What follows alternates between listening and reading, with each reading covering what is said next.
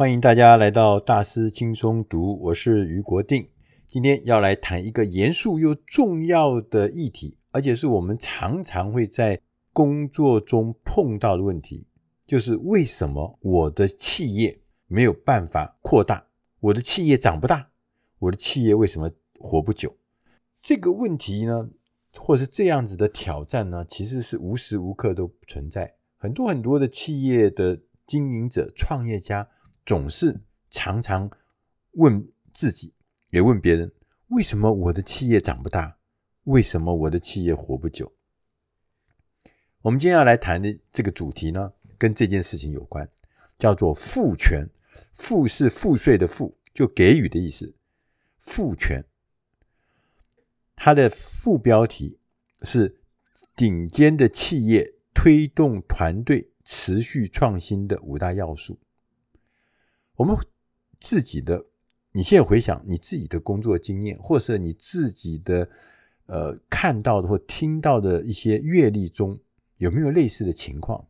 我曾经参加一家公司，这家公司后来变成非常有名的台湾的领导品牌，但是当我进去的时候，这家公司。赔得一塌糊涂，非常非常的赔。我是第四年的时候进去，这家公司已经赔了一亿多的钱，是一家小型的企业，大概员工是一百多人，营业额四千万。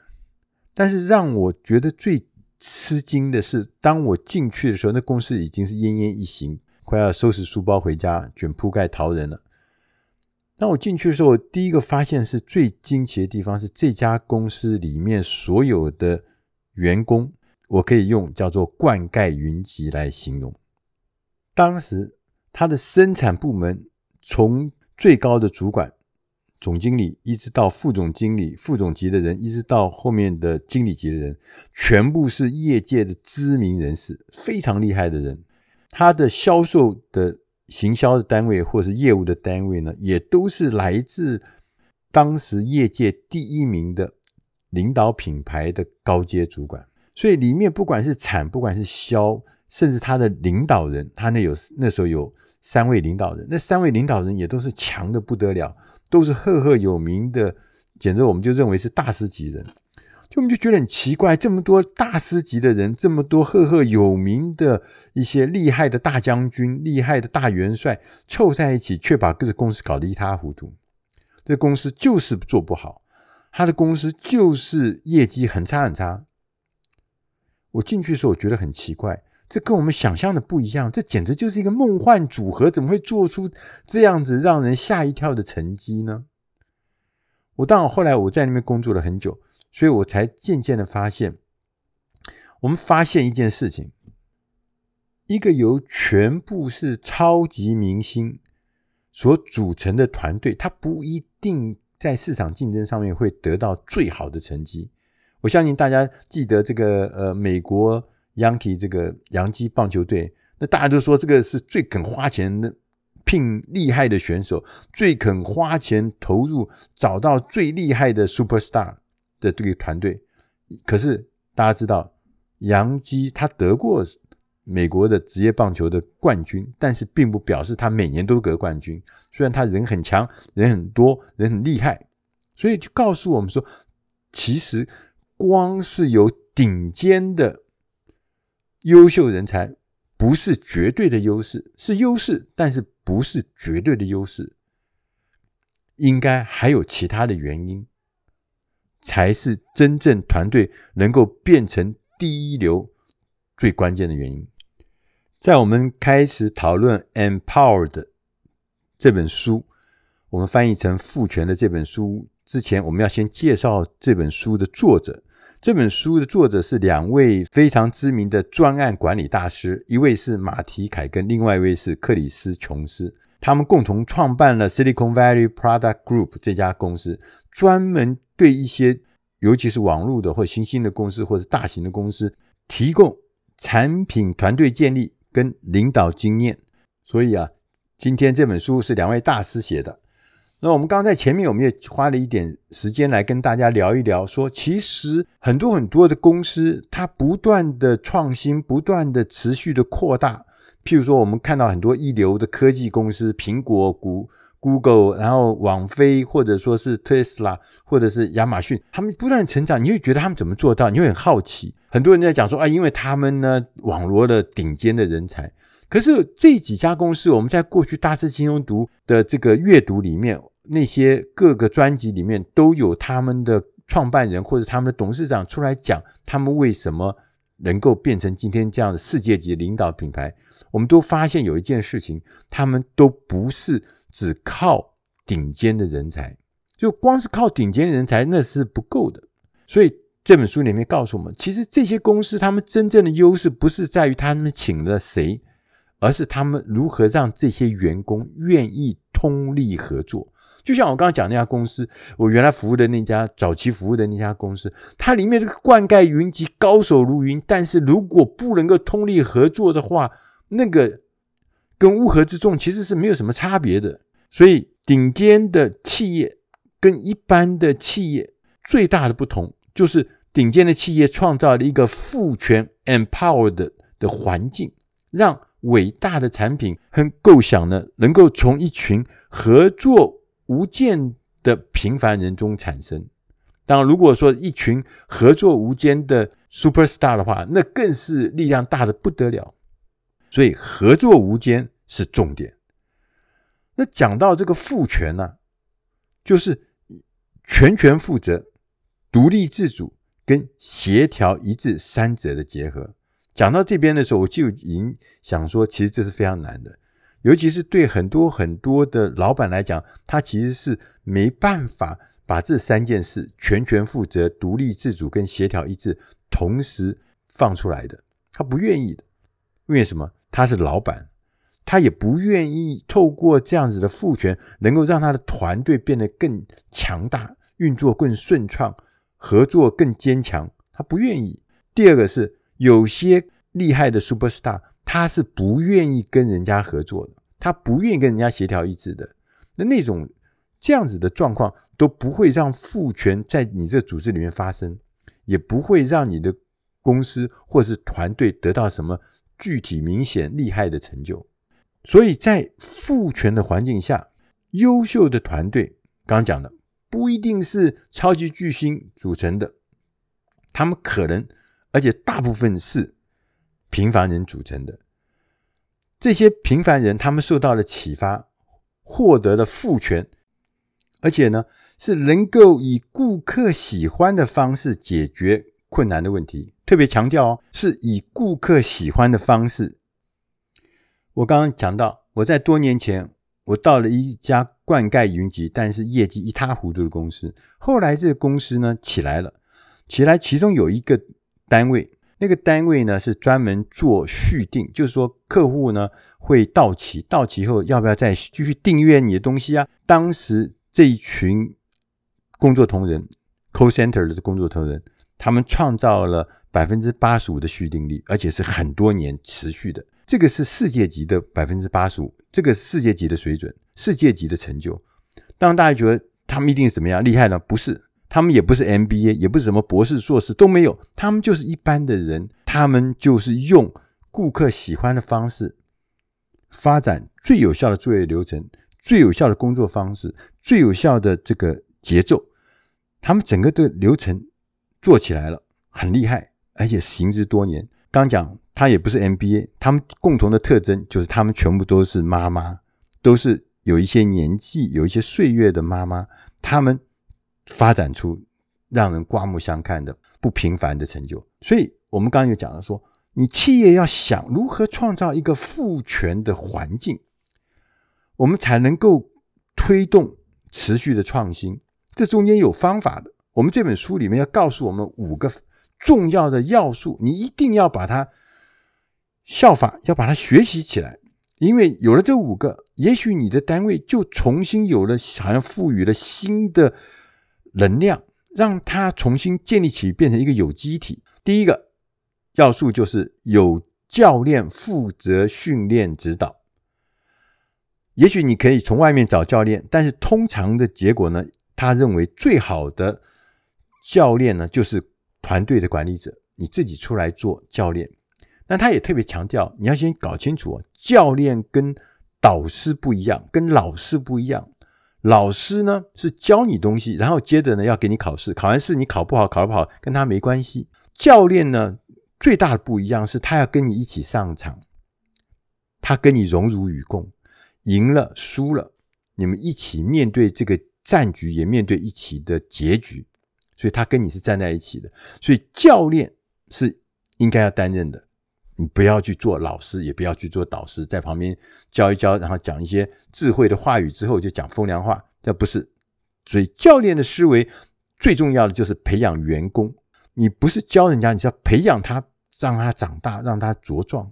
同时你要赋权，要让员工，让所有的团队的成员都知道，我们是在为结果负责。而不只是只是走过那个流程，完成那个任务而已，是要为结果负责。我们要鼓励多元的观点，欢迎我们的成员，欢迎我们的队员，欢迎我们别人呢提出厉害的点子。对，你千万不要把自己当做智唯一的智者。教练说啊，我只有我有大脑，其他人都只有小脑，所以我呢才知道我讲的话才是对的，其他人就少讲话，就听了我的就走了，那是不对的。那也是不可能成功的，所以呢，另外一边你要懂得机会教育，逮到机会，抓到机会，你就要鼓励员工发挥潜能。但是当员工发现有明显不会成功或者是错误的时候，你要果断出手，你要纠正错误。教练，教练就是要解决在产品知识上面。或者在制造过程的技能上面，或者是人际技能上面，或者是责任方面，这个各个方面中都会有落差，所以这是要由教练要拟定一个教练计划来解决的。这个教练计划里面包含你要定期的一对一的跟你的成员面对面交谈，竭尽所能，能够刺激他，让他发挥潜能。而且一对一的面谈，一个礼拜要一次，每次要三十分钟以上。同时，你要练习像阿玛总一样撰写书面的六页叙述说明的文字，用这个叙述六页的叙述文字呢，来作为讨论的管理的重要的方案。同时，我们要提供有关于策略脉络的资讯，不要让你的成员。都就像我们篮球队要打篮球，你要跟他讲你的战法是什么，你的策略是什么，否则要不然每个人都只是这样跑位置吗？都是左跑右跑吗？那每个人都像那个瞎了眼睛的人一样，那怎么会厉害呢？所以必须要让你的团队在决定产品功能的时候，能够做出一些明智的选择，因为他了解你的策略脉络，同时要让。全体的成员有全权负责的意志，不管他们采取了什么方法，最终他们就一定要对这个事情负责，他们要交出好的、对的结果。同时，要协助我们所有的成员在时间管理方面，要培养合作能力方面，在有效进行会议方面，这些。也都是教练要完成的基本任务，所以教练很重要啊，是很大一块。教练必须要让团员透过这个训练的计划、教练的计划，能够进步、能够发展，而团队的成员的成功，他的衡量的标准是来自每一个人自己的工作绩效，不是因为你喜欢或不喜欢，而是来自工作绩效哦。第二个元素是用人选才。我们前面讲的是如何训练跟指导员工，这是重要的，没问题。但是找到合适的人才也是很重要的关键。我们常常啊，对于用人选才，我们会有一些误解，误解哦，不是正解哦，就是我们认为这才是对的。我现在念给大家听，你看看对不对？他说：“第一个就是说，我们认为，我们如果要跟那些厉害的公司，像苹果、像 Google 这种一流的公司、业界的领导公司竞争，你就必须要雇佣超级的明星，这是对的还是错的？第二个，用人选才就是提供薪资福利，好的薪资福利来吸引人才，你觉得是对的还是错的？第三个。”用人选才是人资部经理的专属职责。你觉得是对的还是错的？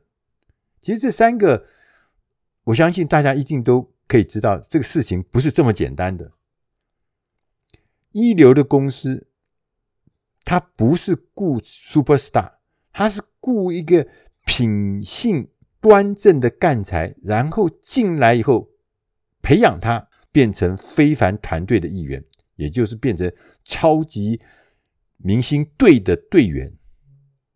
对，公司只会当整个团队都很强的时候，才会得到大的冠军，而不可能说我里面只有一个超级巨星，其他都是普通人，这个团队不可能会得到冠军的。其实我们讲到薪资福利高的、好的薪资福利，当然会吸引人才，但是它不是留下人才最关键的原因。真正能够留下人才关键的原因，作者认为它是。让人才觉得你可以帮助他在这里获得成功，迈向成功，这才是所有的人他们愿意被吸引的元素，而不只是高的福利、高的奖金。我们看过很多高的福利、高的奖金，照样人才流动。同时，也要特别知道，绝对不是用才选才，只是人资经理一个人的责任。优秀的管理者，他可以分辨，他知道我要什么样的人。当他看到那个他想要的人出现的时候，他立刻就要主动争取，不是什么人资经理的职责。他立刻的去通知，在二十四小时甚至四十八小时之内就提出工作的邀约。对于很多很多厉害的求职者，那些干才来讲，这种快速的决策、快速的反应，其实是非常重要的关键。他会被这个吸引，所以。绝对不要听到人家讲的一些似是而非的那些所谓的大道理，而你要真正知道吸引人才是有方法跟有道理的。第三个要素，我们要来谈的是产品的愿景。愿景呢，就是说明我们计划如何借由开发这项产品来达成公司的使命跟宗旨。大家都知道，很多的人才，很多的干才，他是愿意为一个远大的愿景来共襄盛举的，不只是薪水。我们刚刚前面也讲到，所以这个愿景，产品的愿景很重要。一个激励人心的产品愿景，必须包含几项重要的事情。第一个是你想要为顾客解决什么具体的问题，从顾客开始，这是第一个要素。另外一个呢，是要告诉大家你的终极目标。我们的终极目标是什么？帮助每一个元件开发的人员做出适当的决策，同时，一个好的激励人心的产品愿景，它必须要纳入范围跟时限，就是时间在什么什么时候，就是我们要可以完成量产一个什么什么样的产品，而达到一个什么样的境界，比如说提升我们顾客的生活，改善整个地球的状况，这就是范围跟时限。同时，别忘了。任何的产品的愿景必须要跟产品在的产业的产业趋势要结合，要让大家知道你的产品是如何因应这些趋势而变得越来越重要。你不能够孤芳自赏，你不能够在很遥远的边缘的地方做一件比较跟趋势脱离的东西。有了愿景之后。我们就要开始来想，我们就要安排一个产品开发的团队，这是由人员对适当的人员来组成的，然后让这个团队能够做出卓越的产品。在这本书里面，他说我们要回答这个团队啊，组成这个团队，你必须要先找到一个有效的团队托普 （Typologist）。托普学这个。是一个数学上的一个学派，一个理论，它是研究空间维度跟变换中间的一些概念。呃，我看了一下，我也搞不清楚是干嘛的。它简单的说，就是说在连续变化之下，能够维持不变的性质，要找出这个中心。所以这个托普呢，最近这几年特别受到很多很多的企业关注跟讨论，用这个。团队托普了来解决产品开发团队的架构和沟通的模式。因为我也不是托普的专家，所以我不能给大家讲太多。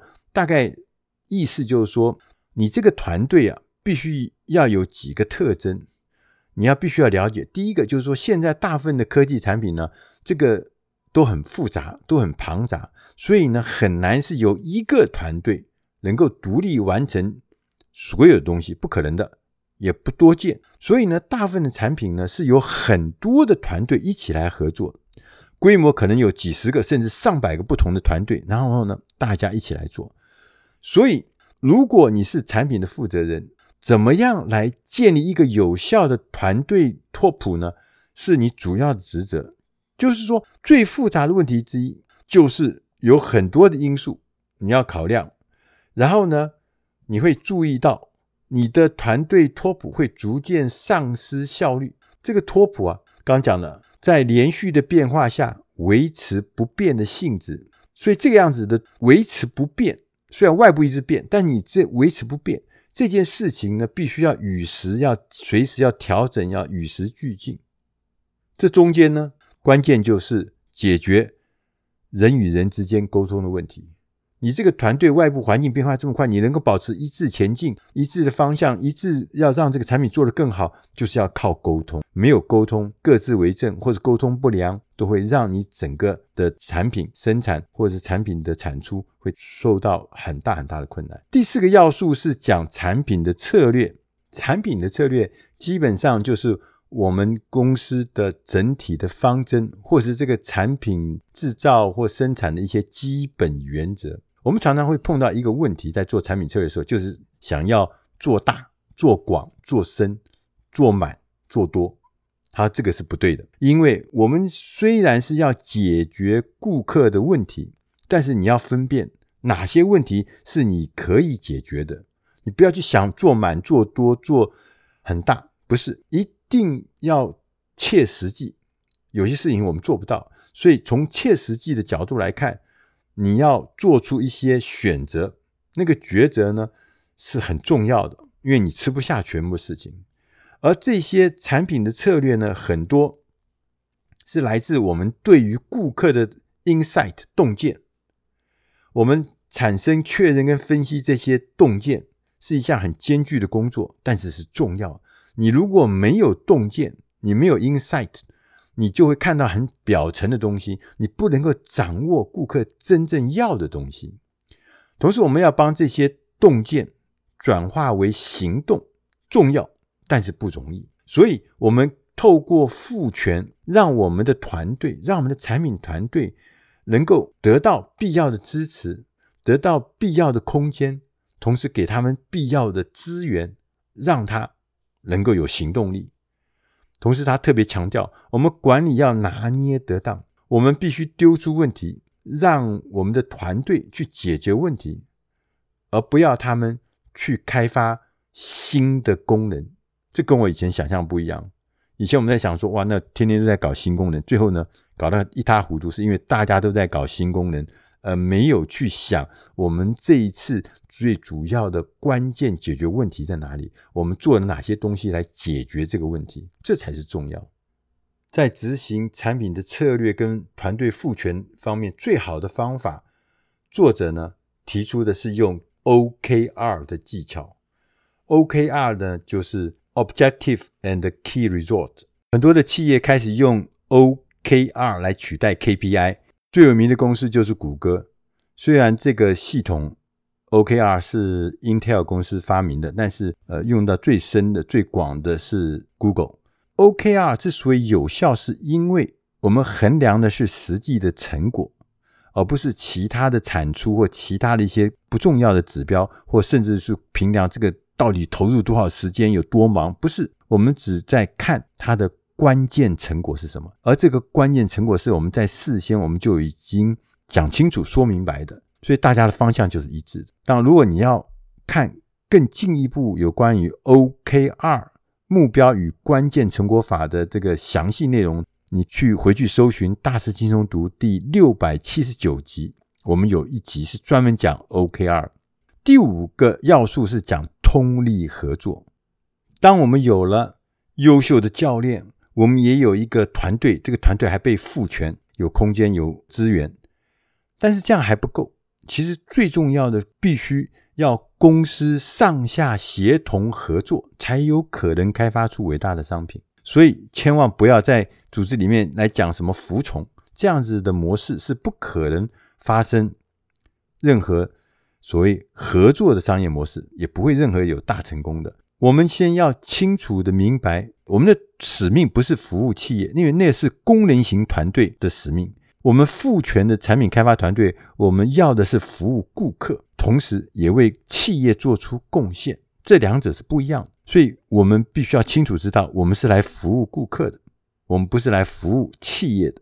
但是它必须有环境，这样的工作模式才有可能会发生。其中，我们的高阶主管，尤其是像 CEO 这种领导人，你必须要换一个角度来思考，你重新的调整这个职责，你才有可能来实现我们刚刚讲的这个同心合力、同心合作的状态。所以，当我们的团队、我们的团队的成员、我们团队的领导人得到最高阶主管、公司企业领导人的信任，在信任的状态之下，合作才会发生。我们必须要信任这些产品的负责人，同时信任他们对于业务是有深刻了解，他们会做出最棒的、最有利的决定。同时，当我们这个产品的负责人跟其他重要的高阶主管和利害关系人，他能够站在一个平等、平起平坐的位置的时候，合作也才会发生。所以，当阶层组织在这样的状态之下，如果是很强调阶层组织，我是官大，你是官小，所以我讲话你要听我的，那这样子也不会产生信任，没有信任，也就不会有合作的发生。当然，作为一个产品的负责人，一个执行团队的负责人，你必须也要建立一些标准来建立自己的信用。就人家为什么平白就信任你，是因为我们达成了出色的业务成果，因为我们提出适切的产品策略，因为我们证明我们的团队能够解决难题。你建立起这些样子的高标准之后，你当然会得到人家的信用和信任。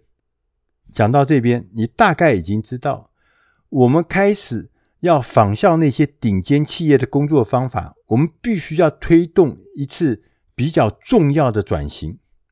第一步，取得高层领导，尤其是执行长的支持；接着，你要找到能力出色的产品负责人；第三个，建立一个赋权的产品团队；第四个，重新定义。产品团队跟公司之间的关系，使他们呢两者之间是一个真正合作的伙伴，真正的合作伙伴。最后，我们要指派或是亲自自己来担任这个教练，指导你的员工，训练你的员工，能够招募到能干而且对于追求你产品愿景充满热情的人。在产品策略的引导下，我们一起。大家一起通力合作，提出顾客喜爱的解决方案，同时也为企业做出贡献。以上的内容是出自大师轻松读第八百一十九期《赋权 Empowered》。希望以上的内容能够在你的事业上、在你的工作上、在你的生活上能够提供很多很多的帮忙。我们也希望你能够喜欢这样内容，也得到你。对我们的意见的回馈，我是余国定，谢谢大家收听，我们下集再会。